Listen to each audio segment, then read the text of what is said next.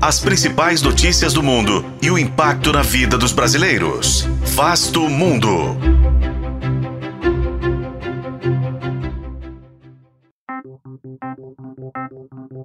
Três anos após o último grande conflito no Cáucaso, a tensão chega a níveis perigosos em Nagorno-Karabakh, com mobilizações de tropas da Armênia e do Azerbaijão no entorno da província, além de notícias de combates.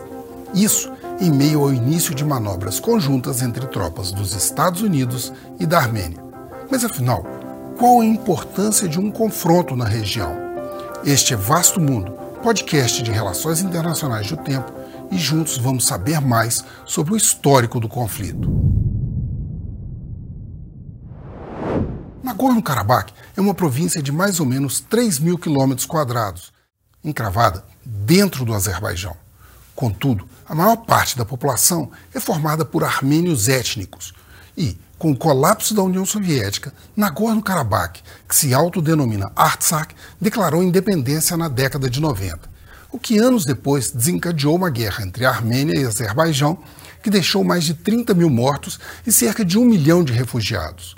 Um novo conflito emergiu em 2020 entre os dois países, agora com cerca de 7 mil militares mortos.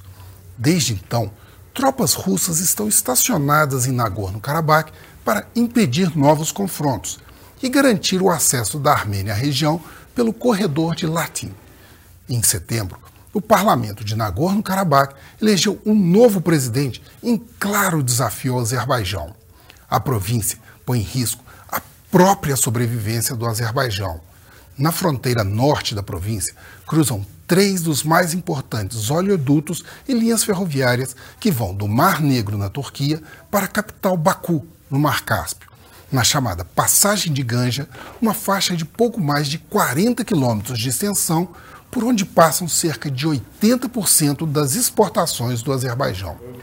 Um outro fator de acirramento é como o conflito na Ucrânia mobiliza as alianças regionais.